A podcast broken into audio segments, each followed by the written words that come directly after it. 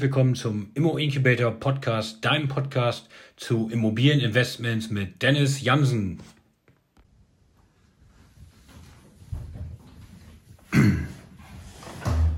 Hallo zusammen und guten Morgen. Herzlich willkommen auf Immo Incubator, eurem Kanal für Immobilieninvestments. Wer mich noch nicht kennt, ich bin Dennis und möchte euch von meinen Erfahrungen mit Immobilien berichten. Heute geht es darum, um eine Gewerbeimmobilie, das Video fortzusetzen, wo ihr beim letzten Mal schon gehört habt, dass nicht alles ganz rund lief beim ähm, Kauf dieser Immobilie, damit die letzte Bank abgesagt hat und der Notartermin geplatzt ist. Das Ganze war im Juni 2017. So habe ich mich dann schnell auf die Suche nach einer zweiten Bank gemacht.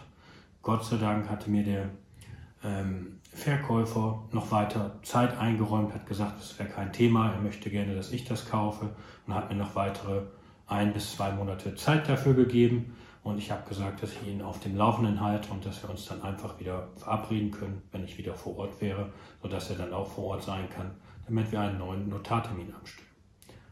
Die Suche nach der Bank war nicht ganz so einfach, da ich ja wie schon erwähnt in Zürich wohne und da Steuerausländer außerhalb der EU bin und mein Gehalt in Franken verdiene, gibt es nur wenig Banken, die dort mit einem zusammenarbeiten möchten.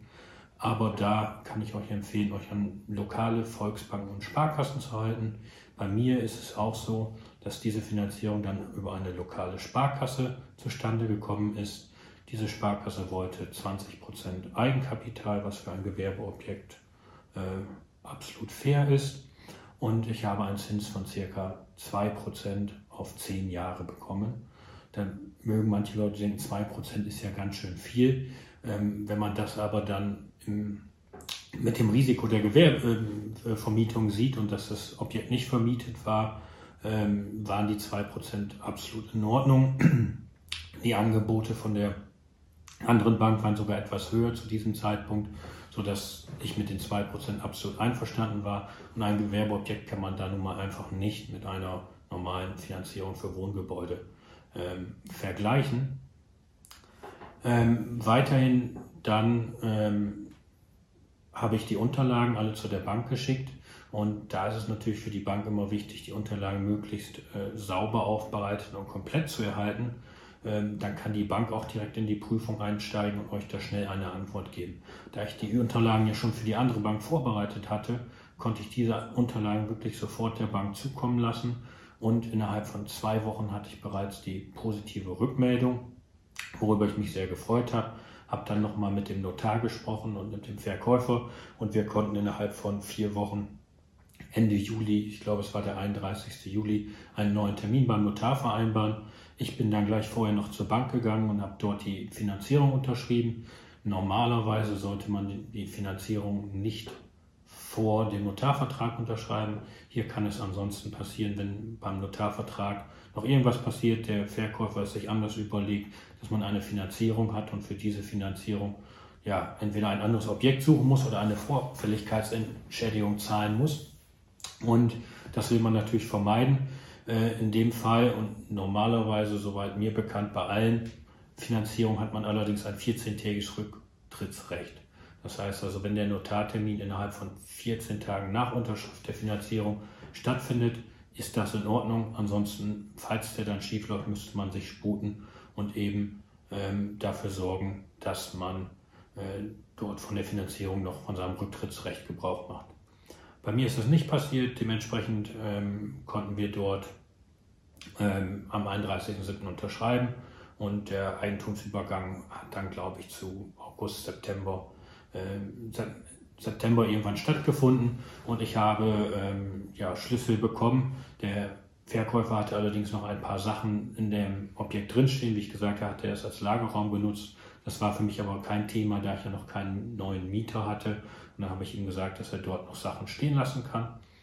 Ähm, dann bin ich natürlich dahin gegangen und habe gesagt, jetzt muss ich einen passenden Mieter finden, nachdem der Notarvertrag unterschrieben war. Auch wenn ich noch nicht Eigentümer war, konnte ich mich jetzt natürlich darum kümmern, einen Mieter zu finden.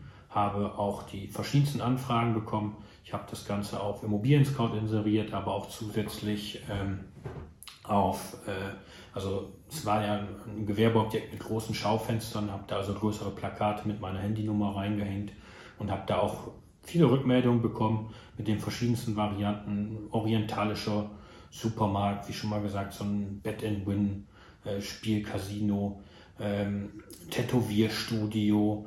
Ähm, die Sachen, die mich dann wirklich am meisten interessiert haben, waren, waren eigentlich drei. Es sollte einmal ein Bildungszentrum für Erwachsenenbildung sein. Es äh, war ein Bekannter von mir, der dort äh, Escape Rooms einbauen wollte und ähm, letztlich eine Finanzberatungs-, Unternehmensberatungsfirma aus Osnabrück, die dort ihre Büroräume verwirklichen wollte. Nach Verhandlungen mit diesen drei Interessenten über die Dauer des Mietvertrags, über die Miethöhe und über die geplanten Umbaumaßnahmen habe ich mich letztendlich für die Finanzberatung unterschieden. Dort gab es drei wesentliche Punkte, warum ich mich dafür entschieden habe. Einerseits, weil es natürlich ein seriöser Mieter war, den, den ich dementsprechend vorher über eine Kreditreformauszug geprüft habe und auch äh, die Jahresabschlüsse erhalten habe. Dann ähm, ist es so, dass dieser Mieter einen 10 Jahres Mietvertrag mit einer weiteren Option angestrebt hat. Das war mir natürlich recht. Dann habe ich auch eine gewisse Sicherheit. Ähm, auch dort ist es bei Gewerbemietverträgen anders. Wenn man dort 10 Jahre abschließt, äh, kommen beide Seiten da in der Regel nicht vorher raus. Das ist also nicht so wie bei einem normalen Wohnungsmietvertrag.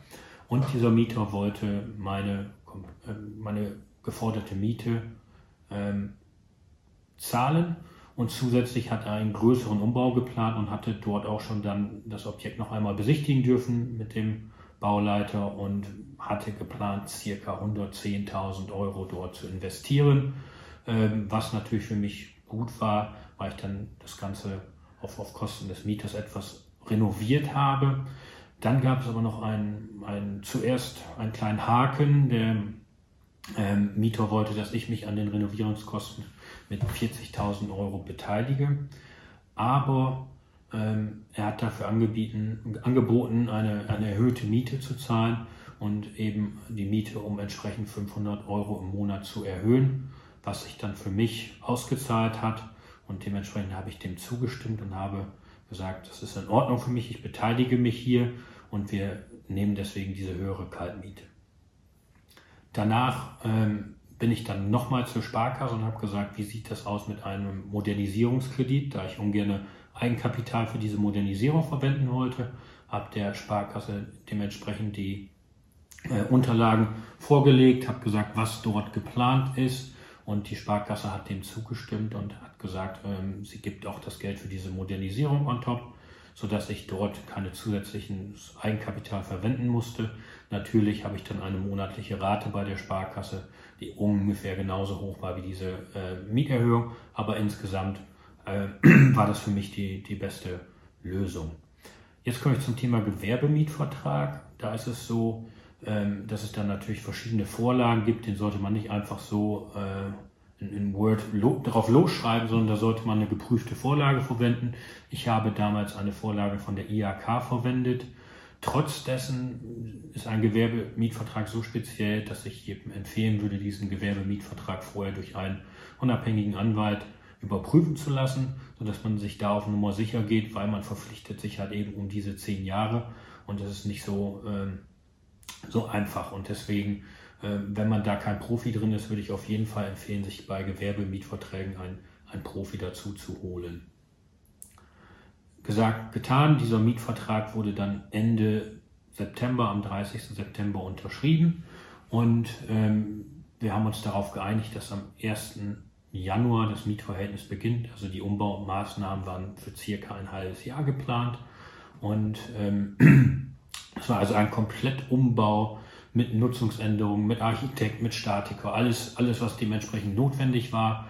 Und ähm, zusätzlich hatte dann mich der ähm, Mieter noch bei der Besichtigung gefragt, ob er nicht auch noch dort äh, in, in, der Rückwand äh, vom Gebäude noch drei Fenster einbauen könnte. Also vorne hatte man verdammt viel Licht, weil dort überall ähm, ja, große Schaufenster waren. Aber hinten war es so, dass da nicht in allen Räumen Licht war, so dass er noch drei zusätzliche Fenster haben wollte, damit auch dort in den Büroräumen dementsprechend Licht herrscht. Und ähm, dem habe ich zugestimmt, weil ich sage, es ist gar kein Thema. Natürlich können Sie da gerne Fenster einbauen, mehr Licht. Es kann ja nur positiv für mich sein und für das Objekt. Und dementsprechend habe ich dem zugestimmt und in seinem Angebot war, war dies auch enthalten. Und ähm, dann war das aus meiner Sicht soweit alles in Ordnung. Und wir haben vereinbart, dass wir kurz vor Weihnachten eine Übergabe machen, weil ich dann wieder in Osnabrück war und ähm, sind dann kurz vor Weihnachten äh, im Objekt gewesen, in der Zeit war dann schon überwiegend äh, das ganze Objekt ausgeräumt. Ein paar Schätze habe ich noch gefunden. Das heißt also, da war noch ein Kühlschrank äh, vom ehemaligen Eigentümer drin. Das Beste, was ich da gefunden habe, war eine Forelle aus den Nettetei, die irgendwie 1996 eingefroren wurde und immer noch dort war. Also da waren eine Menge Schätze drin. Äh, aber das habe ich dann alles entsorgt und habe quasi das Objekt leer übergeben. Habe noch ein paar Fotos dazu gemacht und ähm, der Mieter hatte jetzt die Schlüssel und hatte quasi mit seinem, er war Auftragsgeber dieses, dieses äh, Umbaus und hat quasi ähm, die Firma dort beauftragt, sodass die im neuen Jahr starten konnten mit dem Umbau. Und bei diesem Umbau gibt es natürlich noch eine ganze Menge Sachen, die da passiert sind. Fehler, die mir unterlaufen sind, Fehler, die mit dem Unternehmen unterlaufen sind, also mit dem, mit dem Bauunternehmen. Und äh, da habe ich auf jeden Fall einiges von zu berichten und werde da mit Sicherheit noch zwei weitere Videos erstellen. Über die möchte ich euch gerne in der nächsten Woche berichten. Und das war's von mir für heute.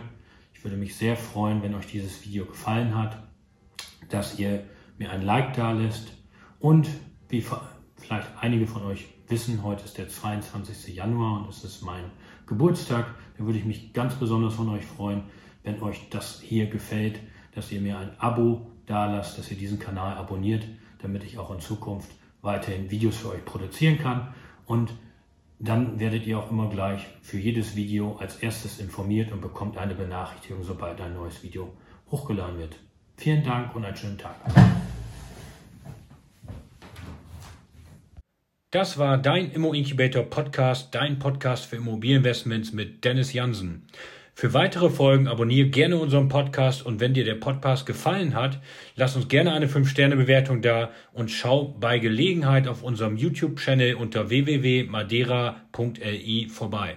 Bis dahin, alles Gute.